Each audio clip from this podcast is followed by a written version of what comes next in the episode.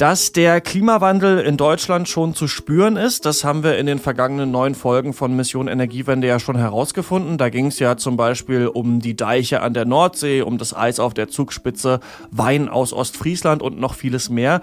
Bei uns wird's einfach stetig wärmer. Klimaforscherinnen und Forscher, die erwarten, dass die Temperatur bis zum Jahr 2050 um zwei Grad ansteigen wird und davon besonders betroffen sind in Deutschland natürlich auch die Bauern. Mission Energiewende, der Detektor FM Podcast zum Klimawandel und neuen Energielösungen in Deutschland. Eine Kooperation mit dem Ökostromanbieter Lichtblick und dem WWF. Hallo, ich bin Christian Eichler und bei mir ist jetzt Merten Waage. Hi. Hi. Du bist für uns nach Brandenburg gefahren. Ja, an einen Ort, der ohne Auto gar nicht so richtig zu erreichen gewesen wäre. Neusedin heißt der. Der ist ganz nah an der Spargelstadt Belitz. Genau, Belitz kennt man vom Spargel und da ist auch dieser deutsche YouTube-Horrorfilm Heilstätten entstanden. Genau, das ist gar nicht so weit entfernt gewesen. Eigentlich ist Neusedin direkt neben Belitz, nur 20 Minuten südlich von Potsdam. Dort gibt es ein Tagungszentrum, das direkt an einem wunderschönen See gelegen ist, der Sediner See. Und genau dort hat der Landesverband Brandenburg seinen jährlichen Bauerntag veranstaltet. Für mich hieß es dann einfach zeitig aufstehen, um pünktlich genug da zu sein.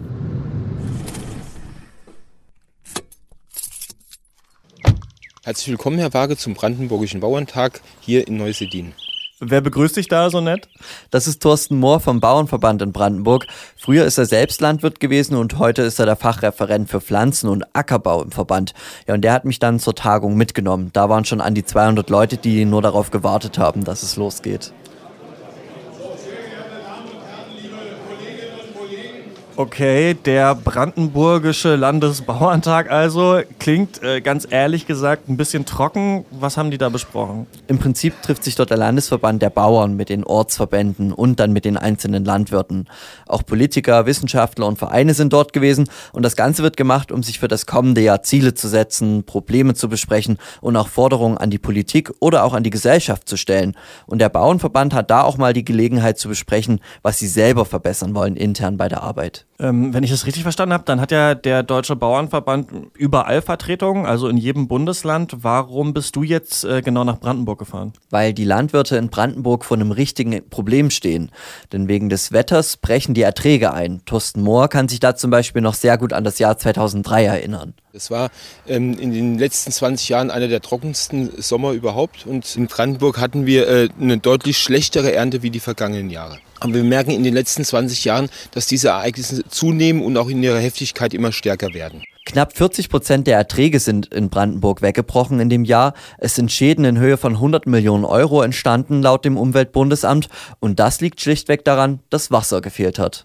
40 Prozent klingt total krass, finde ich. Das sind ja Zahlen, die man vielleicht eher in Afrika oder in Australien vermuten würde. Warum läuft es jetzt genau in Brandenburg so schlecht? Zum Teil ist es die Lage vom Bundesland, aber auch die Qualität des Bodens dort. Der Humusgehalt ist nicht besonders groß und der Grundwasserspiegel ist auch nicht der beste. Und was 2003 passiert ist, soll wohl mittlerweile dazugehören. Zwar nicht mehr so extrem, aber dennoch stetig. Ich habe deswegen mal mit einem Experten gesprochen. Dr. Hans-Martin Pausen ist stellvertretender Leiter vom Thün-Institut für ökologischen Landbau. Das Thün-Institut, das ist ein Bundesforschungsinstitut und auch eine selbstständige Bundesbehörde und gehört eigentlich zum Ministerium für Ernährung Ernährung und Landwirtschaft. Mhm. Pausen und seine Kollegen, die forschen quasi daran, wie sich die Umwelt entwickelt und wie sich da zum Beispiel die Landwirte anpassen können. Pausen geht davon aus, dass es zu solchen Ereignissen auch immer wieder kommen wird. Was man heute sagen kann, ist, dass die überwiegende Mehrheit der beteiligten Wissenschaftler und Modellierer und Personen, die sich mit Klimawandelphänomenen befassen, davon ausgehen, dass solche Unregelmäßigkeiten im Wetterereignissen, in Klimaereignissen zunehmen werden. Also da ist man sich wohl heute ziemlich einig. Und ähm, man erwartet auch, dass Extremwetterlagen zunehmen werden. Dass es also immer wieder Jahre geben wird, wo es ähm, ganz heiße Sommer gibt und ähm, dass sich auch im Winter, ich sage mal, das Niederschlagsverhalten dahingehend ändern wird, dass es mehr Niederschläge geben wird und die Temperaturen wärmer werden. Alles klar, das Problem existiert. Was sagen jetzt die Leute auf dem Bauerntag dazu? Da gab es extra Diskussionen darüber, wie sie sich denn den Gegebenheiten anpassen können, wie der Klimawandel also auf dem Feld gelöst werden kann. Thorsten Mohr hat mir ein paar davon aufgezählt, zum Beispiel auf den Flug verzichten, dadurch bleibt dann die Feuchtigkeit länger im Boden, den Boden nicht so brach liegen lassen, sondern lieber auch mal Gras auf dem Acker wachsen lassen, aber auch mal die Reihenfolge wechseln, was zu welchem Zeitpunkt auf dem Feld angepflanzt wird. Also das ist ein Thema, das uns im Verband äh, bewegt, das die Mitglieder bewegt. Also viele Maßnahmen können Sie auch direkt auf den Betrieb umsetzen, ohne jemand fragen zu müssen, zum Beispiel Anpassung der Fruchtfolgen oder Anpassung der Bodenbearbeitung. Aber so Dinge wie Bewässerung, das ist eine stark politische Frage. Sie brauchen natürlich ein Wasserentnahmerecht, da brauchen Sie Genehmigung dazu. Hm, Sie brauchen Baugenehmigungen. Also das ist eine Sache, wo die Politik auf jeden Fall unterstützen muss. Stehen die denn in Brandenburg alleine da mit ihrem Problem? Denn Landwirtschaft ist ja für unsere Versorgung und so weiter ein wichtiges Thema und da müsste es ja eigentlich eine bundesweite Initiative geben oder sowas. Und genau das ist ja das Problem. Das ist kein überregionales Thema. 2003 ist zwar für Brandenburg katastrophal gewesen, aber in Schleswig-Holstein haben sich die Bauern über das Wetter gefreut. Denn dort gibt es viel mehr Wasser, die Erträge konnten da sogar um 10% gesteigert werden in dem Jahr und das macht das Thema auch so komplex. Laut Pausen vom Thünen-Institut wird sich das Wetter in Schleswig-Holstein und Teilen von Niedersachsen nämlich verbessern für die Landwirte. Die hätten dann eben Glück. Also die nördlichen Bereiche, ich nenne mal von Schleswig-Holstein angefangen, dann aber bis Schweden und vielleicht auch Norwegen und Grönland, ähm, da, da, wird das besser, Wetter günstiger werden für die landwirtschaftliche Produktion durch Klimawandel. In Gebieten, die, ich sag mal, geringe Niederschläge haben und wo noch zusätzliche Trockenheits und Temperatursteigerungen im, im Sommer stattfinden, wird die Lage schwieriger. Zum Beispiel jetzt im Nordosten Brandenburgs, so ist die Erwartungshaltung. Und sie können eigentlich nur wassersparend arbeiten als Landwirt. Sie müssten also sich Kulturen suchen, die für, für diesen neuen Vegetations- und Klimazyklus geeignet sind oder Kulturen suchen, die mit erhöhtem Kohlendioxidgehalten in der Atmosphäre besonders gut umgehen können. Noch ist es nämlich so, dass in Deutschland jeder Landwirt nahezu dieselben Pflanzen hat, also denselben Weizen, denselben Mais. Es gibt noch nicht so viele unterschiedliche Sorten, die an die Gegebenheiten zwischen den einzelnen Bundesländern angepasst sind. Und das muss sich eben in Zukunft ändern. Ja, versuchen das denn die äh, Bauern in Brandenburg schon da auf neue Sorten zu setzen? Da unterhalten sich die Landwirte sogar schon überregional miteinander und auch mit den anderen Verbänden aus den anderen Bundesländern. Sie brauchen eben Sorten, die lange trockene Phasen besser überstehen können und die gibt es schlichtweg kaum. Aber laut Mohr ist man auf einem guten Weg. Die gesamte äh, Kette in der Landwirtschaft, also von äh, Pflanzenschutzmittelhersteller, Saatgutproduzenten, äh, Verarbeiter und so weiter, haben eigentlich diese Problematik schon auf dem Schirm und reagieren auch jetzt langsam. Also die Bauern versuchen schon ihr Möglichstes, eben nicht in die Existenzbedrohung zu kommen, auch wenn das bei einigen der Fall geworden ist in den vergangenen 20 Jahren. Es sind sogar Tausende in Brandenburg gewesen. Okay, lass uns da trotzdem mal den Spieß umdrehen. Es gibt ja auch die Kritik, dass die Landwirtschaft schuld ist am Klimawandel oder Mitschuld zumindest. Was ist da genau der Vorwurf? Das ist ein wichtiger Punkt, den du da ansprichst. In Brandenburg sind sich die Landwirte da sehr bewusst, dass sie eine Teilschuld tragen an dem Ganzen. Da ist besonders die Viehzucht im Blickpunkt. Bei Rindern entstehen in den Ausscheidungen eben Lachgas und Methan und durch die wird die Umwelt deutlich mehr geschädigt als durch CO2.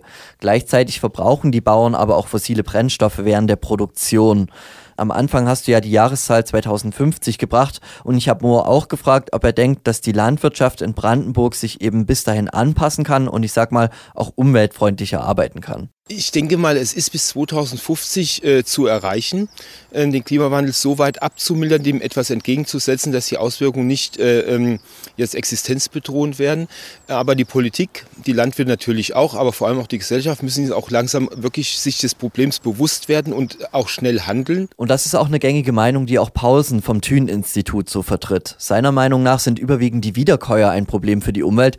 Die Tiere können aber auch einen positiven Effekt für den Boden haben, weil sie eben eben Futterpflanzen fressen, die der Mensch nicht essen kann. Das sollte man dann auch nutzen. Zum Beispiel, wenn man nur mal Gras auf dem Feld wachsen lässt, äh, einfach die Kühe weiden lassen. Pausen gibt da aber auch noch etwas anderes zu bedenken. Und grundsätzlich muss man sich darüber unterhalten, ob so viel Milchprodukte gegessen werden müssen und so viel Fleisch gegessen werden muss von Wiederkäuern. Also es geht um eine gesamtgesellschaftliche Entscheidung, wie man eigentlich in Zukunft sich ernähren möchte, um Nachhaltigkeit in der Landwirtschaft zu, zu erreichen. Und darüber muss man sich, glaube ich, vorrangig unterhalten. Genau, Stichwort klimafreundlicher Konsum. Das wird auf jeden Fall auch noch ein Thema sein hier bei Mission Energiewende in einer der nächsten Folgen. Und Dr. Pausen hat es auch gerade gesagt, eigentlich müssen sich irgendwie alle aktiv beteiligen, oder? Für die Zukunft muss sich eben die Landwirtschaft verbessern und sich an den Klimawandel anpassen, aber das Konsumverhalten spielt die gleiche Rolle. Nicht nur in Brandenburg, sondern auch in ganz Deutschland. Mein Kollege Merten Waage war das zu den Folgen des Klimawandels für die Landwirtschaft. In der nächsten Folge Mission Energiewende, da begrüße ich hier wieder Juliane Neubauer, denn die hat sich angeschaut, was der Klimawandel eigentlich mit unseren Zugvögeln macht. Denn man kann es nicht anders sagen, manche von denen haben gar keine Lust mehr, in den Süden zu fliegen. Falls Sie diese Folge nicht verpassen wollen, können Sie diesen Podcast natürlich abonnieren. Mission Energiewende gibt's auf Spotify, dieser Soundcloud, Apple Podcasts und natürlich auf Detektor FM. Ich bin Christian Eichler. Bis nächste Woche. Mission Energiewende, der Detektor FM Podcast zum Klimawandel und neuen Energielösungen in Deutschland. Eine Kooperation mit dem Ökostromanbieter Lichtblick und dem WWF.